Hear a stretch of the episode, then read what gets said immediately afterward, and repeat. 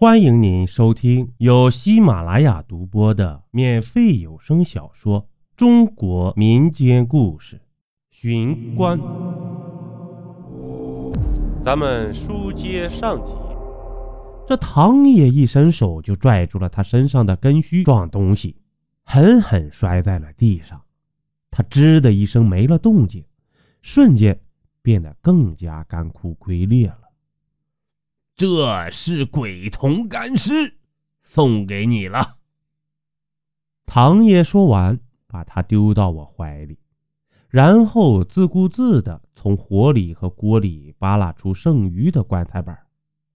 我不想要这个恶心的东西，也不明白唐爷为何对那棺材板感兴趣。况且他们已经被烧煮的不成样子了。难不成要拿来吃吗？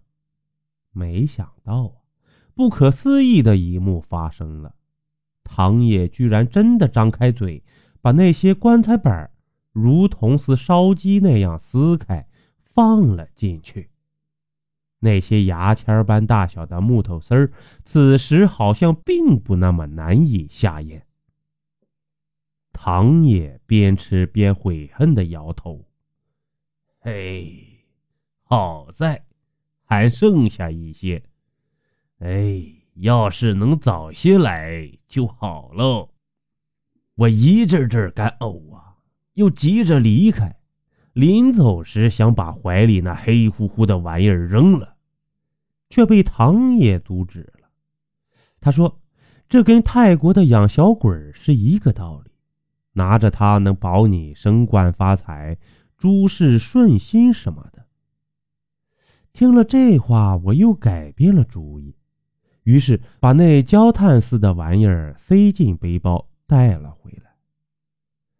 大家听得大眼瞪小眼。石磊总能碰到一些令人匪夷所思的奇事怪事，但这一桩似乎诡异的过分了。唐野为什么要吃棺材本啊？那焦炭似的玩意儿真是什么鬼童干尸吗？那他怎么又变成了白光不见了呢？尽管这一切似乎都漏洞百出，但大家还是信了。于是石磊便组织了这次搜索行动，攀登到鬼山的山顶去寻找鬼童干尸。鬼山。是他们这里有名的高山，并不是说山上有鬼，而是连鬼见了都发愁、爬不上去的一座山。那天，所谓的鬼童干尸，也就是那道白光消失后，石磊第一时间联系了唐爷。唐爷一听，大叫头疼。不过，据唐爷讲，那鬼童干尸只可能去一个地方，到鬼山上找个庇护之所，因为那个村子显然他已经不可能回去了，因为回去也没有栖身之所了，毕竟棺材板已被他吃了。石雷想，鬼山那么大，怎么找啊？再说。难道他不可能到唐爷的肚子里找他曾经的栖身之所吗？据石磊推测，那个鬼童干尸其实就是村子里第一个死去的婴儿，因为未知的原因而死。而那个百岁的老爷子临死前特意抱着他，可能想要追寻生命的另一道轮回吧。